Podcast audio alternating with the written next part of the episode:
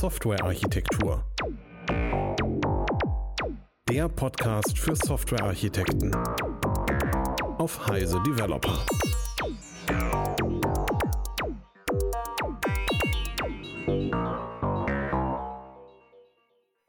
Hallo zusammen und herzlich willkommen zu einer neuen Folge des Softwarearchitektur Podcast. Ich bin Gernot, heute euer Host und äh, freue mich riesig, dass ich heute zwei tolle Gäste dabei habe, Ben und Peter. Ähm, ben, magst du vielleicht mal kurz was zu dir sagen?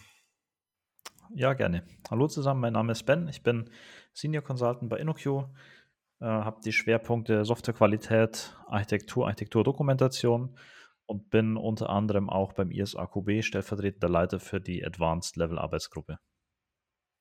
Danke, Ben. Unser zweiter Gast heute, Peter, ähm, sag doch mal was zu dir. Ja, gerne auch.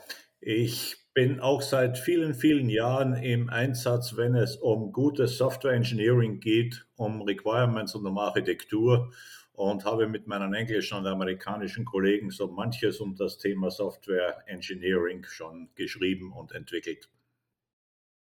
Ja, und ähm, bis dato habe ich äh, verschwiegen, worum es eigentlich heute geht. Es geht heute um das Thema ARC 42. Ähm, möglicherweise kennen das einige unserer Hörerinnen und Hörer schon.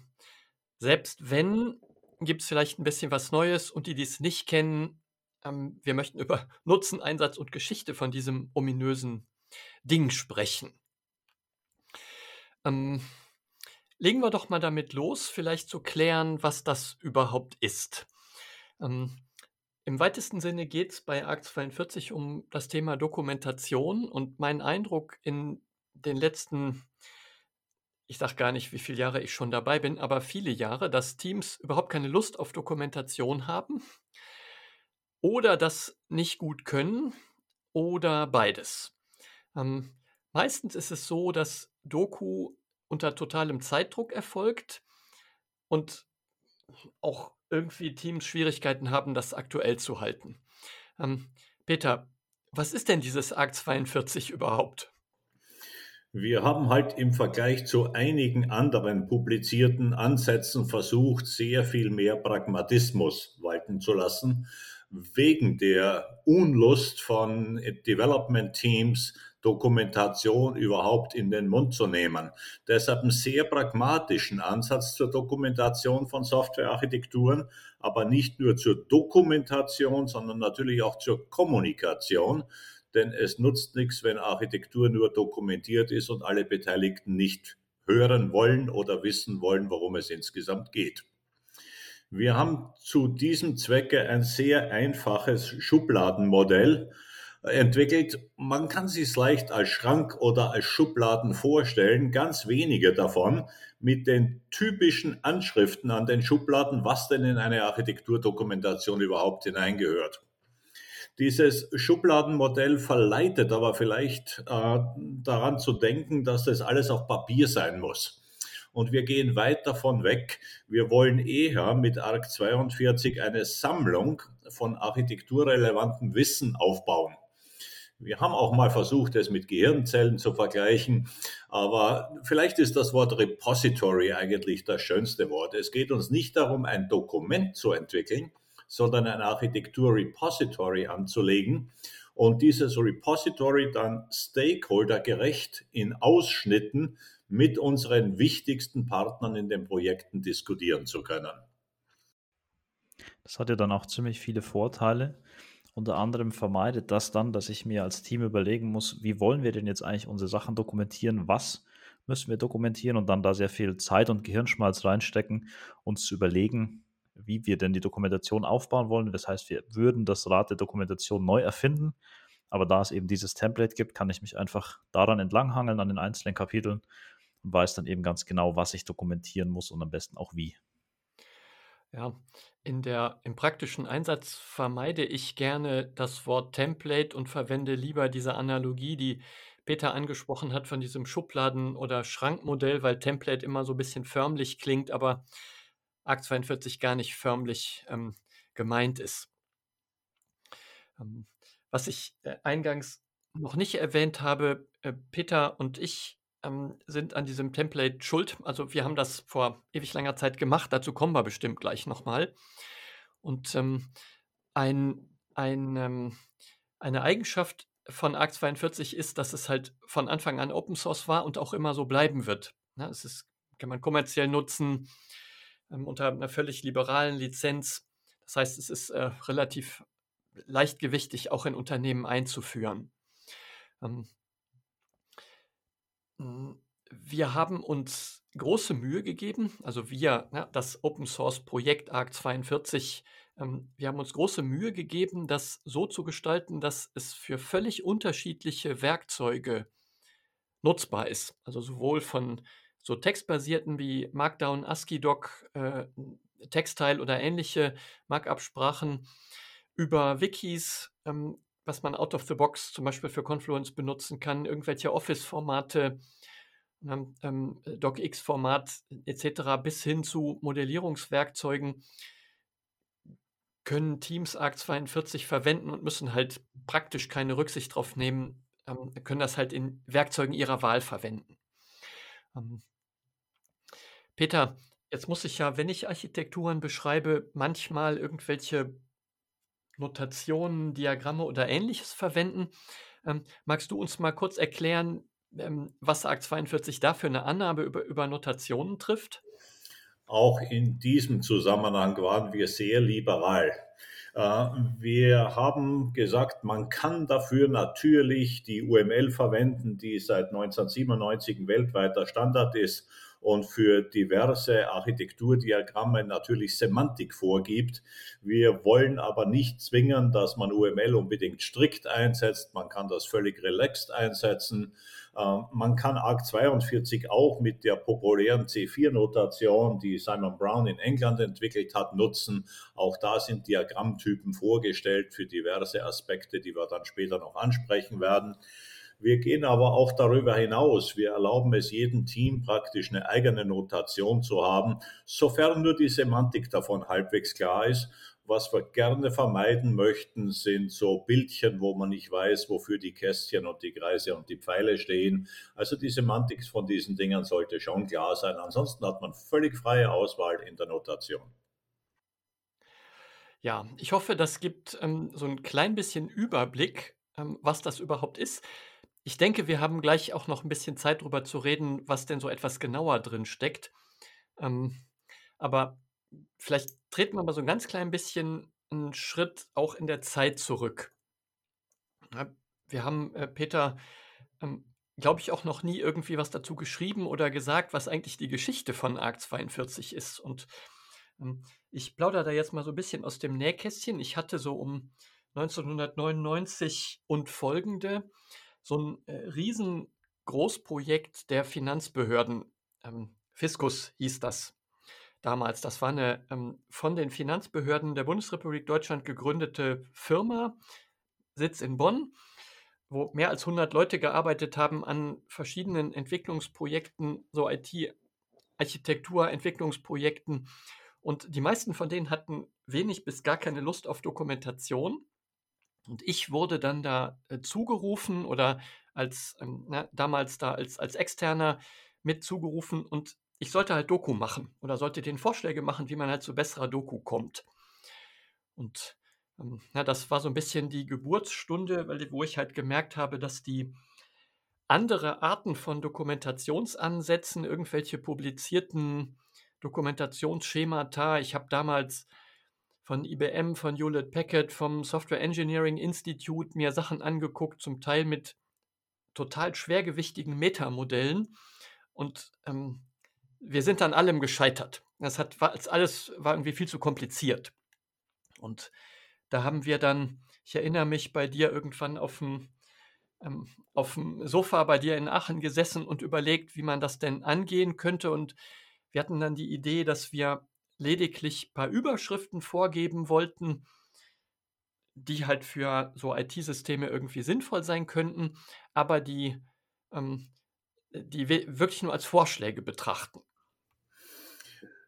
Ja, auch aus meiner Sicht. Ich hatte ein sehr schönes Vorbild durch meine beiden britischen Kollegen Suzanne und James Robertson.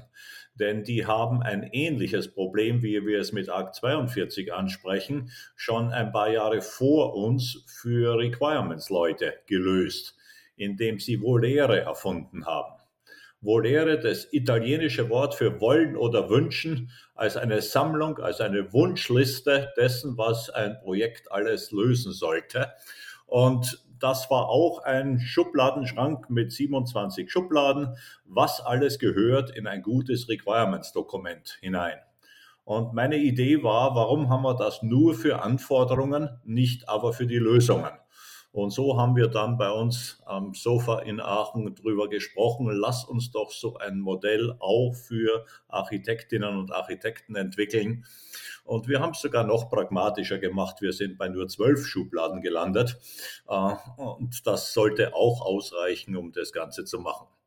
Außerdem kannten wir natürlich äh, auch aus den späten 90er Jahren das 4 plus 1 äh, Sichtenmodell von Philipp Kruchten was im Zusammenhang mit den UML-Methoden sehr, sehr populär geworden ist, dass man Architektur durch mehrere Sichten plus eins, getrieben von den Anforderungen, dokumentiert.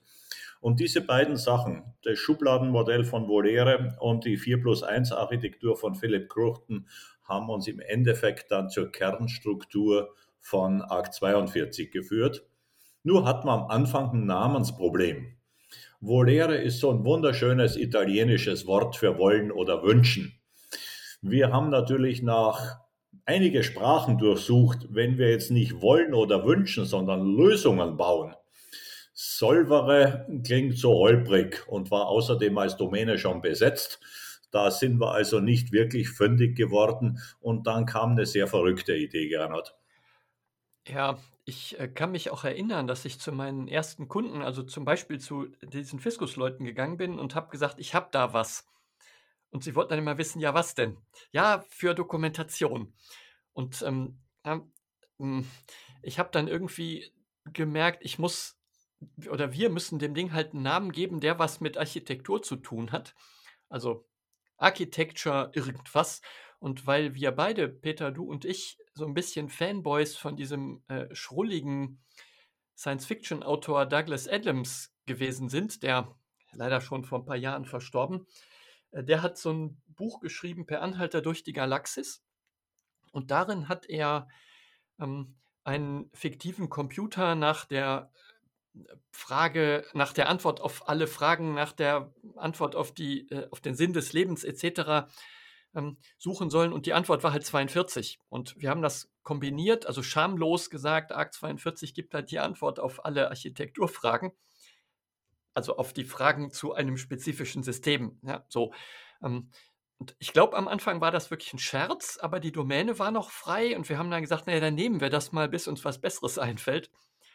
Ja, und das war halt 2004, glaube ich. Ähm, und dabei ist es irgendwie geblieben. Ähm, aber ähm, Ben, sag du doch mal, wie du eigentlich zu diesem Thema gekommen bist. Bei mir war das Ganze wesentlich später. Ich habe 2015 ein Projekt begonnen, wo es eben um die ausführliche Dokumentation von einer Software ging. Und wir haben da angefangen, Enterprise Architect uns zu überlegen, was brauchen wir denn alles, haben dann festgestellt, wir brauchen irgendwie so Verteilungssichten, damit die äh, Enterprise Architekten wissen, welche Systeme betroffen sind, in was für Zonen wir laufen und so weiter hatten dann aber auch Kontextsicht, sind irgendwann an einem Punkt angelangt, nach circa einem Jahr, dass uns aufgefallen ist, dass wir vielleicht irgendwo dokumentieren sollten, wo Architekturentscheidungen hingehören. Und es ist Stück für Stück gewachsen, aber es war nie irgendwie wirklich geil oder strukturiert, sondern es ist wie sowas halt immer, wie auch Software eben wächst über die Jahre. Und äh, Ende 2016 war ich dann auf der .NET Developer Conference in Köln und war da bei dir, Gernot, in einem Halbtagesworkshop zum Thema Software-Dokumentation, Architekturdokumentation mit ARC 42.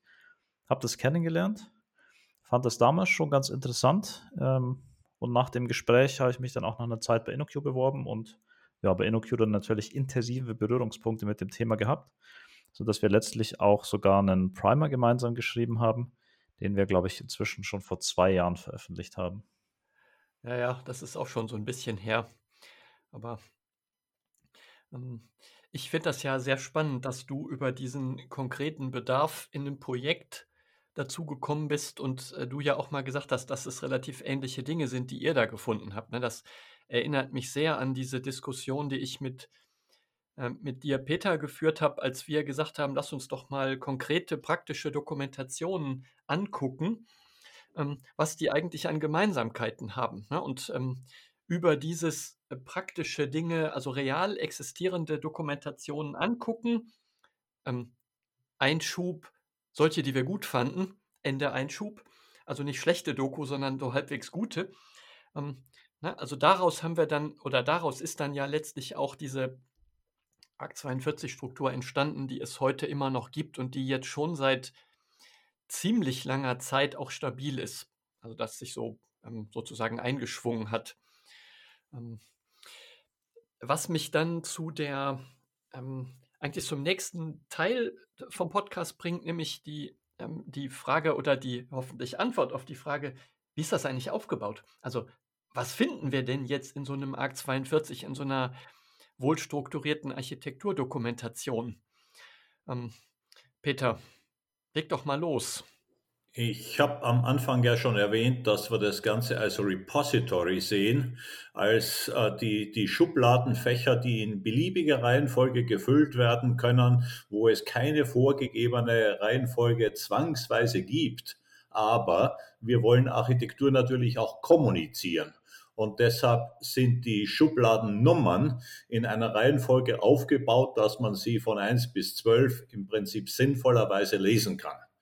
Und was wäre sinnvoll am ganz am Anfang, wenigstens mal zu wissen, welches Problem wir mit diesem System lösen wollen.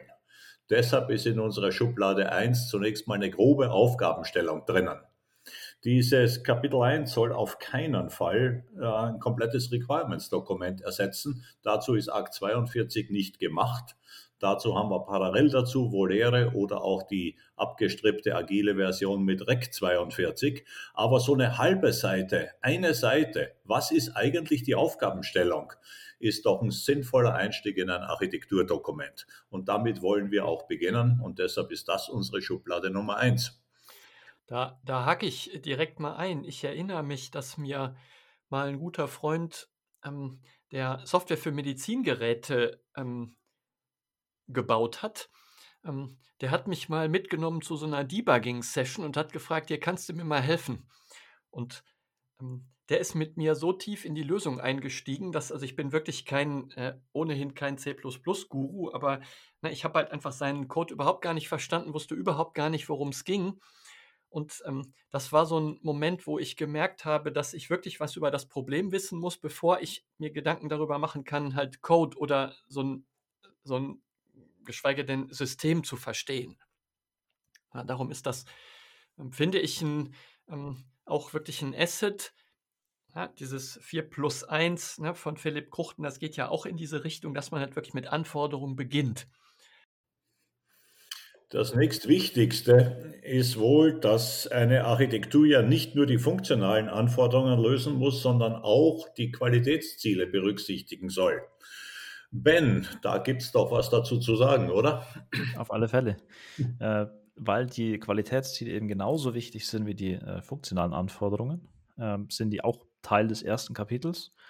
Das heißt, ich muss da mir erstmal überlegen, was, was sind denn eigentlich die Qualitätsattribute, die ich erreichen will? Also was soll denn oder wie soll denn mein System die Sachen äh, umsetzen können, die da gefordert sind. Also zum Beispiel habe ich irgendwie sehr hohe Anforderungen an Performance, dann würde das möglicherweise als eins der Ziele gelistet sein.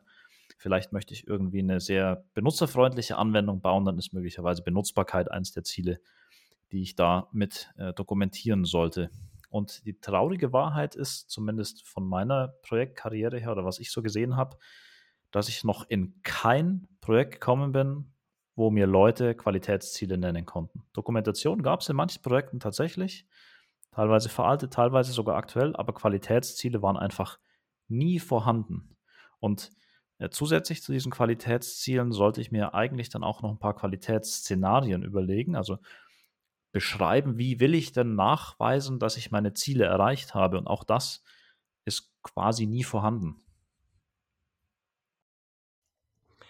Ja, was ähm, mir jetzt ähm, als quasi nächstes wichtig ist, ist dieses, äh, diese Differenzierung, was ist eigentlich unseres, also was ist unser System, das wir bauen ähm, und was ist die Umwelt? Also was sind unsere Nachbarsysteme, mit denen wir reden? Üblicherweise arbeiten IT-Systeme ja nicht losgelöst, also völlig autark vom Rest der Welt, sondern ganz, ganz viele Systeme, also ich meine, so ein kleines, kleines Spiel auf dem Mobiltelefon, das ist halt, na, das hat keine großen Außenschnittstellen, aber na, ganz viele oder ich würde sagen, die meisten ähm, so typischen IT-Systeme, die, die mir so begegnet sind oder die uns begegnen, die haben halt Schnittstellen zu irgendwelchen Umsystemen, ne? Vorverarbeitung, Datenlieferanten, Sensoren, Aktoren in Embedded-Systemen, also irgendwie eine Außenwelt. Und ähm, diese Außenwelt, ich bezeichne die manchmal als ähm, das feindliche Äußere, weil in der Außenwelt irgendjemand irgendetwas ändert, ohne mir Bescheid zu sagen, und bei mir es dann irgendein Riesenproblem gibt weil mir Men der Mensch in der Außenwelt halt nicht Bescheid gesagt hat. Ja, darum ist ein, ein, ähm, ein Teil relativ früh schon in dieser Lesereihenfolge von Akt 42 die sogenannte Kontextabgrenzung, die mir halt zeigt, wie das System, um das es geht, von Umwelt oder Außenwelt irgendwie abgegrenzt ist. Und ne, das ist dann auch der, ähm, ja, der Moment, wo wir ähm, eine Ebene weiter sozusagen in die Tiefe einsteigen können, also wo wir unser System mal aus so einer Vogelperspektive aufbrechen und sagen, ja, aus was für Teilen besteht das denn überhaupt? Also aus was für Code-Komponenten, Code-Bausteinen besteht denn das? Wir nennen das in ARC 42 die Bausteinsicht. Manche meiner Kunden nennen es auch Implementierungssicht oder Komponentensicht. Na, was gibt es da für einzelne identifizierbare große Module, große Subsysteme oder ja, wie immer ihr die nennen wollt. Mal so eine statische Struktur, die mir hilft, dabei auch große, große Code-Repositories so strukturell zu verstehen. Also warum gibt es da diese Teile, wie hängen die miteinander zusammen, wie heißen die, welche Aufgaben übernehmen die, das ist halt so die Frage, die wir dann in der sogenannten Bausteinsicht in ARC 42 beantworten können. Treten wir noch mal einen kleinen Schritt zurück. Das, was wir am Anfang erzählt haben, äh, das sind so die vorbereitenden Kapitel. Ja, man sollte seine Aufgabenstellung kennen. Ja, man sollte die wichtigsten Qualitätsziele, wann ist denn eine Architektur gut geworden, fixiert haben und schriftlich festgelegt haben. Was wir heute verschwiegen haben, dass man natürlich seine Stakeholder kennen sollte, die die Architektur beeinflussen können. Und dann das, was Gernot gesagt hat, die wichtige Abgrenzung meines Systems nach außen. Äh, wir nennen diese drei Dinge zusammen auch oft einen sauberen Projekt- oder Produktanfang, dass Scope, Stakeholder und die Ziele geklärt sind. Im Kern von ARC 42 konzentrieren wir uns jetzt auf einige Sichten und auf querschnittliche Konzepte. Die Sichten haben wir schamlos im Wesentlichen von Philipp Kruchten abgeschrieben, nur dass wir statt 4 plus 1 auf 3 plus 1 reduziert haben. Philipp Kruchten hat damals noch die konzeptionelle Bausteinsicht oder Komponentenstruktur und die Implementierungsstruktur unterschieden hat daneben aber natürlich auch die Infrastruktur, die Verteilungssicht gestellt und eine dynamische Sicht, die Laufzeitsicht. Diese drei Sichten haben wir mit übernommen als drei zentrale Möglichkeiten über Architektur zu sprechen und haben das gepaart mit querschnittlichen Konzepten, weil einer unserer Vorstellungen natürlich Redundanzfreiheit ist. Wir wollen, wenn irgendetwas an sieben Stellen in der Architektur gebraucht wird, es nicht siebenmal hinschreiben, sondern lieber einmal hinschreiben und dann überall verwenden, wo es denn gebraucht wird. Das heißt, die Kernkapitel 5, 6, 7 und 8 in unseren Schubladen drinnen sind eben die Bausteinsicht, die Verteilungssicht und die Laufzeitsicht und Kapitel 8 dann die querschnittlichen Konzepte. Und Gernot, du hast ja schon angefangen, ein bisschen über die Bedeutung der Bausteinsicht, die sicherlich von den drei Sichten her noch die zentralste ist, zu sprechen. Vielleicht sollten wir da vielleicht noch ein bisschen mehr dazu erzählen. Ähm, die Idee, die, glaube ich, für viele ITler also ja, euch Zuhörerinnen und Zuhörer ganz natürlich ist, dass wir ähm, auch bei Bausteinen hierarchisieren können. Also wenn ich, wenn ich möchte, ich in einer, in einer Dokumentation eines Bausteins auch detaillierter werden kann, aber nicht muss. Also so ja, vor meinem geistigen Auge ist das dann so ein Doppelklicken auf ein Symbol. Ähm, und wenn ich das, wenn ich da dann doppelklicke da drauf, dann kriege ich halt eben Details beschrieben oder Details gezeigt.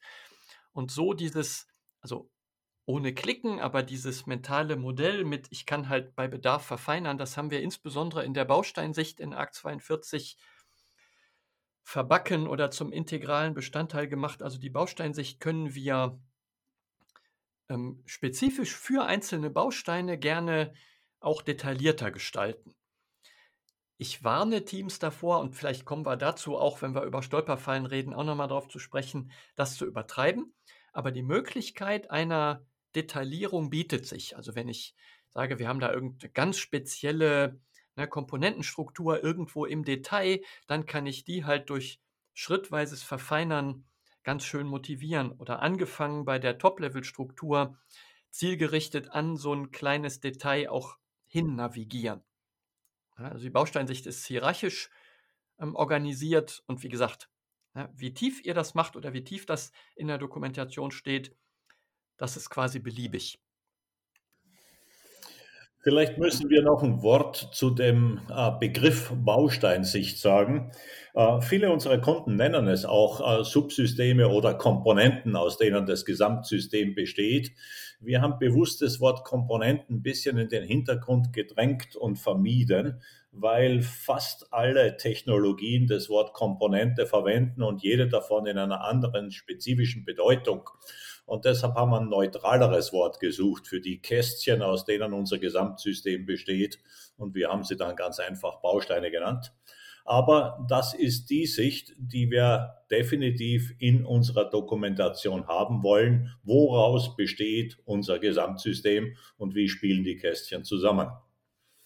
Die nächste Sicht, die Verteilungssicht oder Deployment View, äh, die ist nur dann wichtig, wenn wir wirklich verteilte Systeme bauen. Aber das ist für viele von uns natürlich heute äh, Stand der Technik.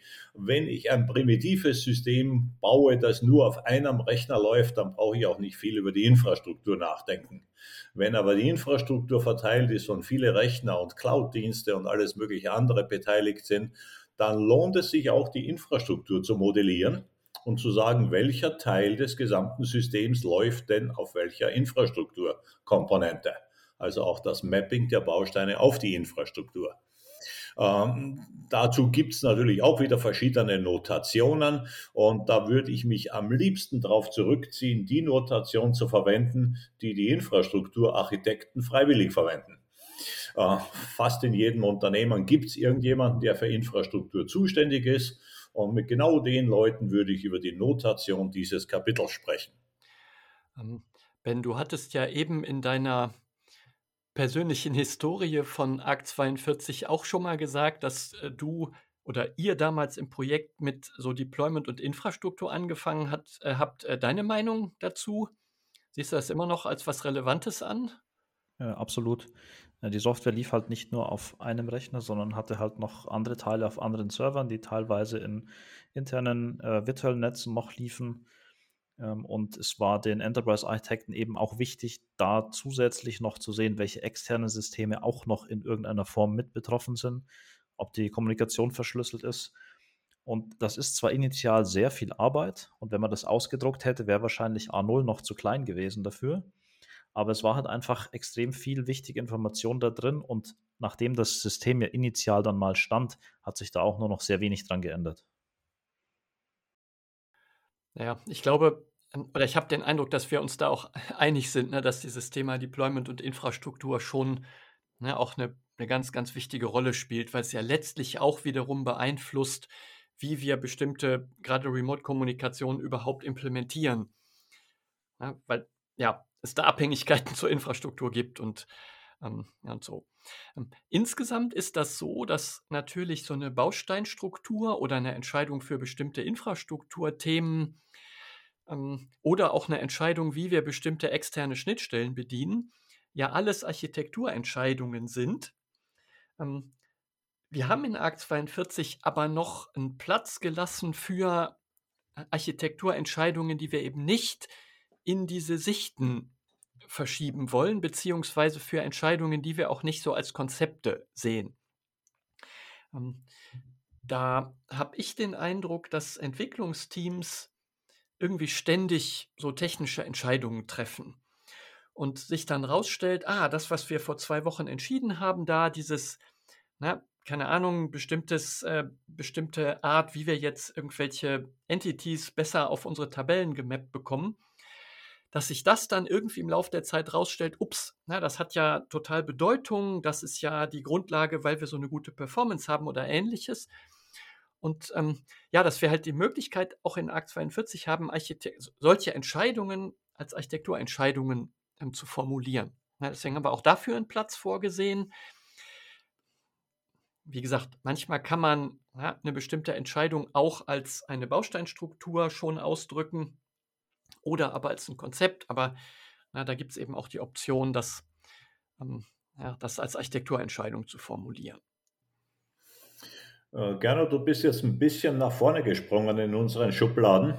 Wenn wir nochmal zu den Sichten zurückkehren, wir haben ein bisschen über die Bausteinsicht gesprochen und auch über die Verteilungssicht oder Deployment View gesprochen. Wir haben die Laufzeitsicht außer Acht gelassen und äh, die haben wir eingeführt, weil Menschen halt einfach unterschiedlich denken.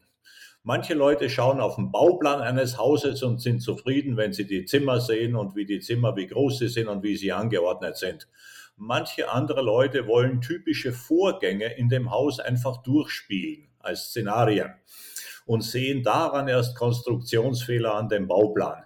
Und genau für dieses Durchspielen anhand von Szenarien haben wir die Laufzeitsicht hineingenommen damit man vielleicht die typischen Abläufe durchspielt und dann merkt, hoppla, da fehlt uns noch ein Baustein oder der Baustein hat noch nicht die Leistung, die er haben sollte und die wir in diesem Szenario brauchen.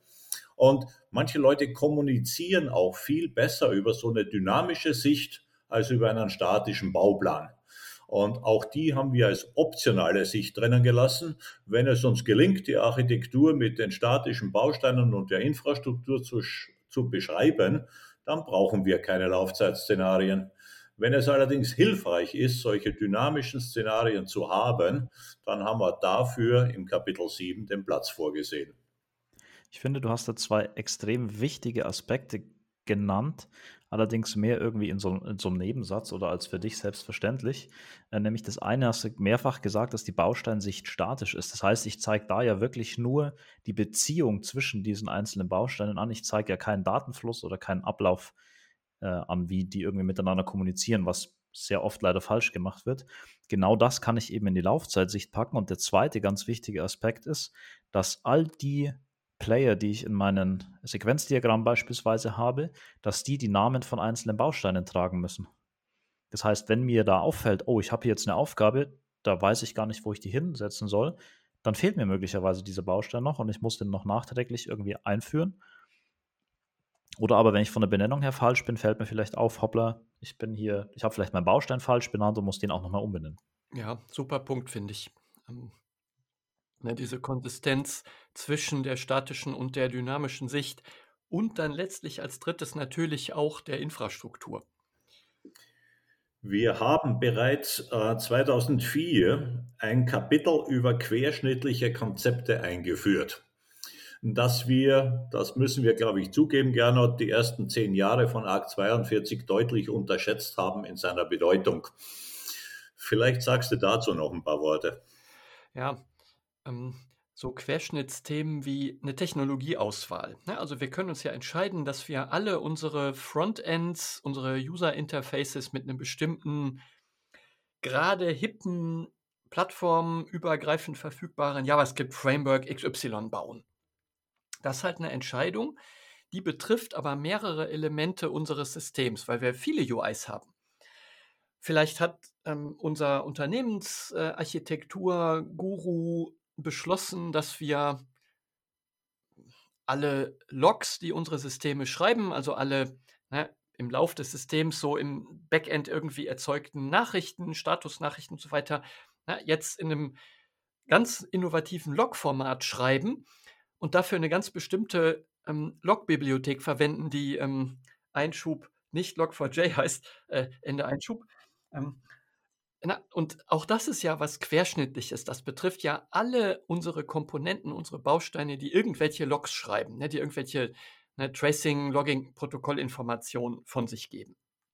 Und solche Querschnittsentscheidungen nennen wir in ARC 42 querschnittliche Konzepte.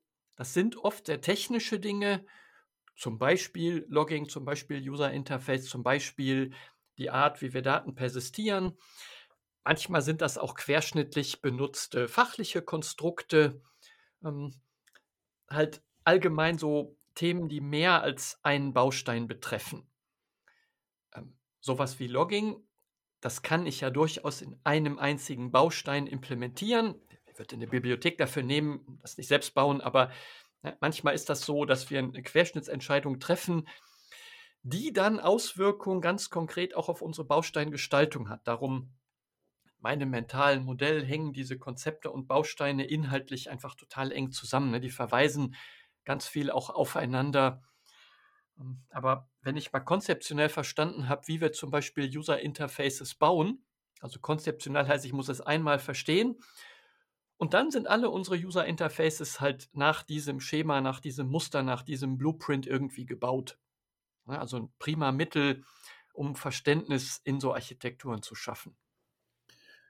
Wir haben am Ende noch zwei Kapitel angefügt, äh, die wir heute nicht verschweigen wollen.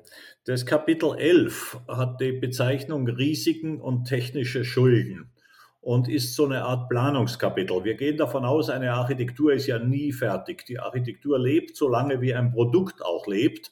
Und natürlich wird es in der Architektur immer wieder auch mal vielleicht noch offene Fragen geben, Risiken geben oder angehäufte technische Schulden. Dafür haben wir zumindest einen Sammelplatz vorgesehen in dem Kapitel 11, den man dann auch so strukturieren kann, dass man vielleicht die dringendsten technischen Schulden oder die dringendsten Risiken früher abbaut als die Dinge, die uns nicht ganz so auf den Nägeln brennen. Also eine Art Management-Kapitel oder Planungskapitel auch vorgesehen in unserem Schubladensystem. Ähm, ben, als, als jemand, der ARC 42 ja praktisch einsetzt und, und mehrfach eingesetzt hat, ähm, ist auch sowas für dich sinnvoll? Also habt ihr sowas benutzt oder benutzt du diese Teile von ARC 42 auch? Äh, ja, ist nutz, nützlich und ähm, tatsächlich im aktuellen Projekt haben wir das auch verwendet, da wir, also die paar Risiken haben sich effektiv aus den Architekturentscheidungen äh, ergeben, Beziehungsweise man könnte auch sagen, wir haben absichtlich technische Schuld aufgenommen, weil wir uns für ein gewisses Framework entschieden haben, was zum Beispiel schon ein bisschen älter ist.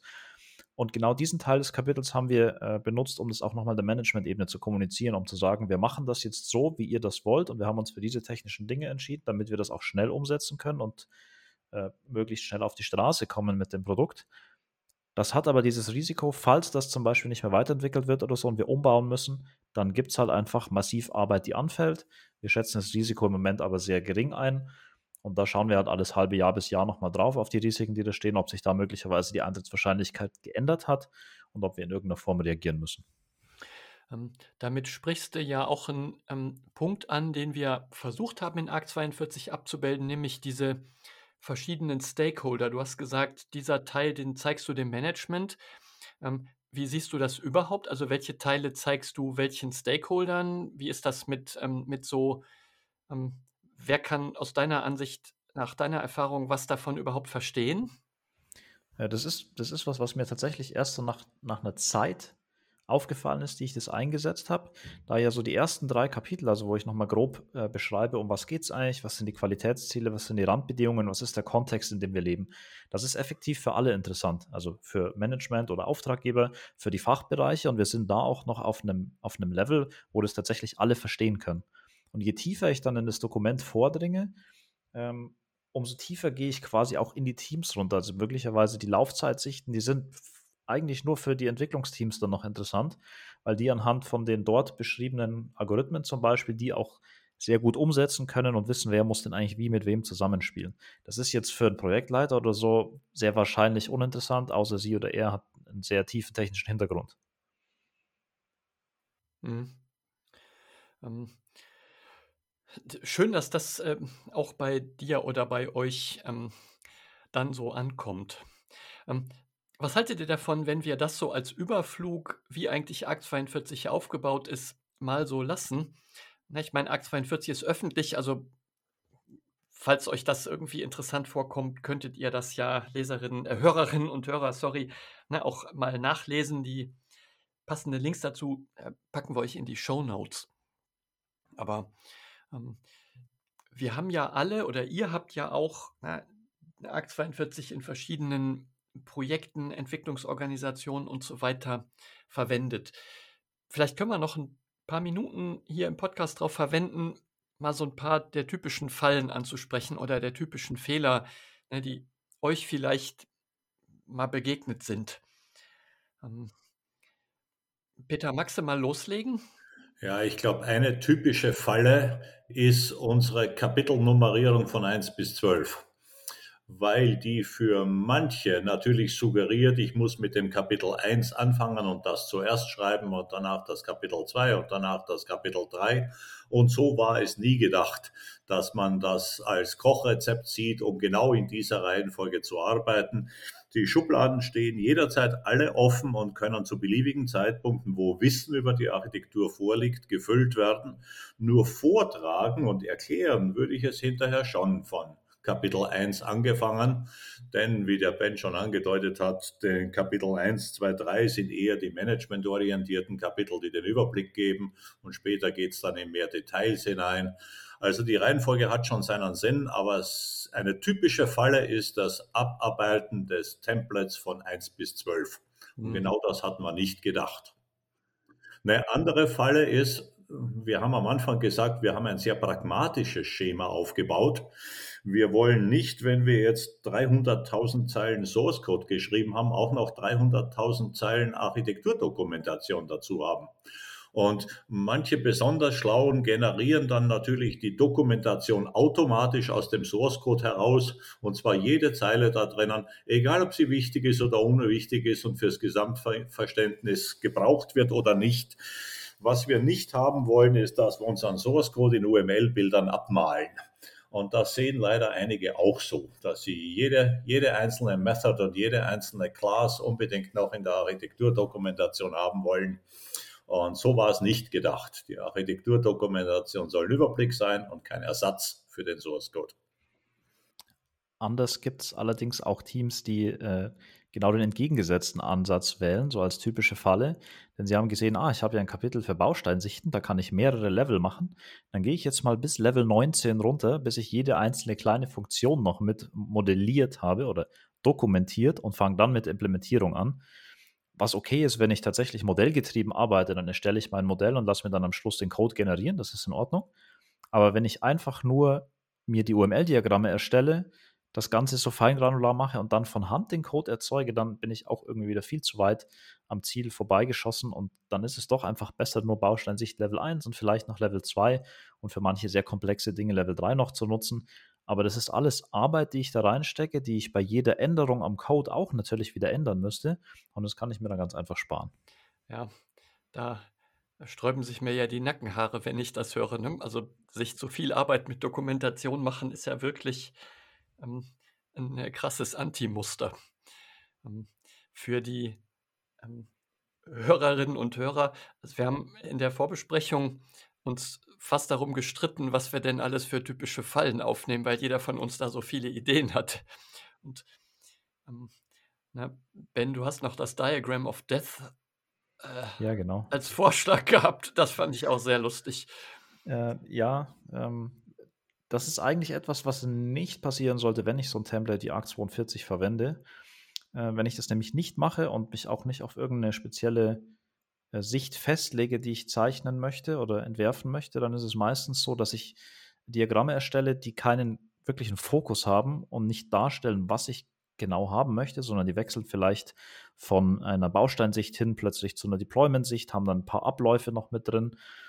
Äh, das ist ganz gefährlich, Und was, selbst wenn das nicht passiert und Leute sich an äh, Bausteinsichten zum Beispiel halten, ist es einfach in, ich würde mal behaupten, 80 Prozent der Fällen so gewesen, dass keine Standardnotation verwendet wurde, aber dann auch keine Legende da war. Das heißt, ich muss wieder raten, was genau bedeuten denn die drei unterschiedlichen Pfeile, die ihr auch noch in zwei Farben da verwendet habt und wofür stehen denn die vier unterschiedlichen Kästchen, die ihr gemalt habt, von denen zwei blau, zwei rot, zwei grün und zwei gelb sind. Das alles kann ich einfach verhindern, wenn ich eine Legende mit dazu packe. Ja, ich muss äh, wirklich schmunzeln, wenn ich dich das erzählen höre, weil ich ganz konkrete Architekturbilder vor Augen habe, die ich in ganz realen Dokumentationen gefunden habe, wo ich wirklich nur die Hände über dem Kopf zusammenschlagen konnte, die halt, ja, deine, also es genauso gemacht haben, wie du jetzt geschildert hast, aber nicht zweifarbig, sondern also vier verschiedene Farben von Pfeilen. Nicht cool, ohne Legende. Ähm, echt nicht cool. Ja. Ähm, ich hatte noch so eins, Ihr habt eben schon gesagt, ne, viele Bilder modelliert auf wahnsinnig äh, feingranularer Ebene und dann nicht aktuell gehalten. Ähm, ich hatte manchmal den Eindruck, dass ähm, Menschen einfach zu viele Bilder malen und viel zu wenig konzeptionell. Also, dass es ganz, ganz viele Bilder gibt, die praktisch alle das Gleiche zeigen, nur für verschiedene Stellen im System. Nehmen wir mal User Interface wieder als Beispiel. Ja, da hat jemand 27 verschiedene User Interfaces äh, implementiert und zu jedem von denen genau das verwendete Model View Presenter, Model View Controller, Architektur, Muster jedes Mal beschrieben. Jedes Mal beschrieben an 27 Stellen. Das ist zwar korrekt, aber ist wahnsinnig viel zu viel Arbeit, weil spätestens nach dem zweiten Mal erkenne ich, oh, das ist ja genau das gleiche wie vorher schon. Und ähm, ja, da ist halt eine typische Falle. Wir beschreiben die Bausteine, ohne darüber nachzudenken, was haben die denn für Gemeinsamkeiten.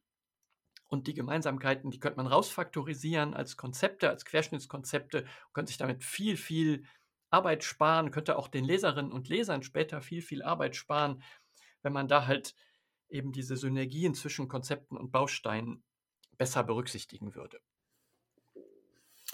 Gernot, lass uns die Sicht doch mal umdrehen und von den Fallen weggehen und lieber über Good Practices sprechen, denn das ist einer unserer Schwerpunkte, die wir neben dem Template äh, natürlich in ARC 42 verfolgen, dass wir über gute Möglichkeiten der Anwendung dieses Templates sprechen.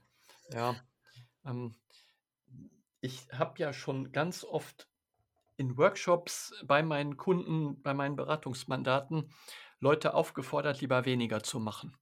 Na, dann werde ich erstaunt angeguckt, wie weniger. Ja, ich, seid sparsam. Ja, dokumentiert das, was für dieses System, für dieses konkrete System wirklich besonders, wirklich speziell ist. Selbstverständlichkeiten, also wie ihr ein Spring Framework, ein Spring Boot oder irgendeine Standardtechnologie, wie man die benutzt, das müsst ihr nicht in eurer Architektur dokumentieren. Das steht schon in Büchern oder in den Tutorials zu sehen. Ja, seid lieber ein bisschen sparsamer, weil ihr dann auch im weiteren Projektverlauf, Entwicklungsverlauf eine Chance habt, eure Doku aktuell zu halten. Mut zur Lücke. Das ist das, was meine Kinder sind jetzt schon groß, aber was meine Kinder ab und zu ne, in der Schule praktiziert haben. Na, hm, vielleicht kommt man ja auch ähm, mit wenig Lernen aus. Ähm, hat bei Ihnen ab und zu gereicht. Nein, hat bei Ihnen gereicht. Ne, aber das wäre halt so mein, meine bevorzugte Good Practice systematische Sparsamkeit. Ja. Ben, was würdest denn du als gute Praxis vorschreiben? Hm. Äh, ich, ich, wollte gerade sagen, die Sparsamkeit an sich ist zwar toll, allerdings ähm, sollte diese Sparsamkeit nicht bei den Qualitätsanforderungen äh, Einzug halten. Ähm, da ist es wirklich wichtig, die ernst zu nehmen, die zu klären. Und wenn ihr die wirklich gar nicht habt und niemand euch irgendwelche nennen kann, dann trefft irgendwelche Annahmen, schreibt auf, wir nehmen an, das soll unser Qualitätsziel sein, das ist unser Szenario dafür und darauf arbeiten wir hin, damit wir danach eben messen können, ob es erfolgreich war oder nicht. Da haben ja ähm, Neil Ford und Pat Kua und äh, noch Leute so ein Buch zugeschrieben, Evolutionary Architectures, die ja sogar vorschlagen, dass wir sogenannte Fitness Functions implementieren, die die Einhaltung dieser Qualitätsanforderungen automatisiert überprüfen. Also wenn ihr uns nicht glaubt oder Akt 42 nicht glaubt, Ja, also ähm, dieser Neil Ford ist ja auch ein, eine äh, Lichtgestalt in der Branche. Pat Kua hat wirklich sehr coole, sehr große Systeme gebaut und auch die haben gesagt, nehmt diese Qualitätsanforderungen sehr, sehr ernst. Und ähm, um da vielleicht mal meinen InnoQ Fellow-Kollegen Eberhard zu zitieren, der ja hier ganz häufig auch der Host vom, vom Podcast gewesen ist, der mal in so einer privaten Diskussion ähm, mir gesagt hat, Qualitätsanforderungen, das ist doch somit das Wichtigste überhaupt. Ja, aber einen Punkt sollte man auch nicht unterschätzen, nämlich die Wichtigkeit guter Begriffe. Wir haben so viele Kapitel und da treten so viele Wörter über das System auf und deshalb haben wir in unserer Schublade 12 ein Glossar angelegt von den Kernbegriffen aus dieser Domäne, aus dieser Branche. Und äh, wenn man in jedem Kapitel von ARC 42 alles immer anders benennen würde, immer ein unterschiedliches Wort dafür einsetzen, dann wird die Architekturdokumentation auch nicht lesbar. Deshalb eine unserer Good Practices ist auf jeden Fall das Glossar ernst zu nehmen und in allen anderen Kapiteln die definieren, die Begriffe, die im Kapitel 12 definiert sind, auch systematisch zu verwenden. Ja, da haben wir möglicherweise das klitzekleine Problem, dass Glossar ein total langweiliger Begriff ist und ähm, ich habe das mal mit der Bushaltestelle verglichen, denn niemand hat ja Lust auf den Bus zu warten ähm, und niemand hat auch Lust, ein Glossar zu schreiben. Die Domain-Driven Design-Leute haben diese Begrifflichkeit Ubiquitous Language genannt, was irgendwie viel cooler klingt, ne, so, so irgendwie werthaltiger. Ähm, gemeint ist ja faktisch das Gleiche damit. Ne? Klärt die wesentlichen, die spezifischen Begriffe. Und das mit dem Klären meinen wir total ernst. Also klärt es wirklich genau, was damit gemeint ist. Ähm, den Punkt mit Know Your Enemies, also klär deine externen Schnittstellen, das hatten wir schon angesprochen, das wiederhole ich gar nicht. Ähm, ben, was hast denn du noch an so Good Practices in petto? Äh, ich würde mich nochmal den Diagrammen widmen. Ähm, neben der Legende ist es halt so, dass ich in so ein Diagramm nur endlich viel Information packen kann, bis es tatsächlich sehr unübersichtlich wird. Das heißt, wenn ihr Diagramme verwendet, dann packt einfach noch eine Tabelle mit dazu, wo ihr zum Beispiel die Bausteine und die Beziehungen zwischen den Bausteinen mit beschreibt. Oder schreibt einfach Prosatext. Ich habe sehr oft schon gesehen oder auch äh, gehört, dass es heißt, ja, wir schreiben ja Architekturdokumentation, da müssen wir uns von unserer Schreibweise schon auf wissenschaftlichem Niveau bewegen. Nein, das müsst ihr nicht. Ihr könnt einfach die Sachen so hinschreiben, wie sie sind, und zwar so, dass sie einfach alle möglichst leicht verstehen und nicht erst vielleicht Linguistik studieren müssen, um nachvollziehen zu können, was ihr da aufgeschrieben habt. Das ist auch ein super Punkt, finde ich gut. Ähm, wir haben uns bei diesen Good Practices auch ein bisschen darüber nicht gezankt, das ist der falsche Ausdruck, aber ähm, da hatten wir so viele Ideen, was man da machen kann. Ähm, Arc 42 selber, das ist jetzt ein Stück weit Eigenlob, zumindest ähm, könnte man das so nennen, na, ist wirklich ganz gut dokumentiert. Dass ein Doku-Ansatz gut dokumentiert ist, das sollte so sein. Aber insbesondere, und das ist der weitaus größte Teil der Dokumentation, der besteht nämlich aus Tipps und Good Practices. Also die Empfehlung, wer Arc 42 benutzen möchte oder es benutzt, immer mal auf docs arc42.org zu schauen. Da sind nämlich wirklich über 100, 140 ungefähr aktuell ne, Tipps und Ratschläge, wie man damit umgeht, wie man vielleicht Dinge vereinfachen kann, wie man sie ne, verständlicher darstellen kann oder wie man sie überhaupt ne, irgendwie hinbekommt. Also da, Link ist in den Show Notes, ne, da könntet ihr vielleicht noch mal gucken. Und ähm, ja, mit so einem klein bisschen Blick auf die Uhr. Akt 42 gibt es jetzt seit 2004, 2005, also gibt es schon eine ganze Zeit. Es hat diverse strukturelle Evolutionen gegeben seit Version 6. Ich glaube, das ist 2012, 13 ist das rausgekommen.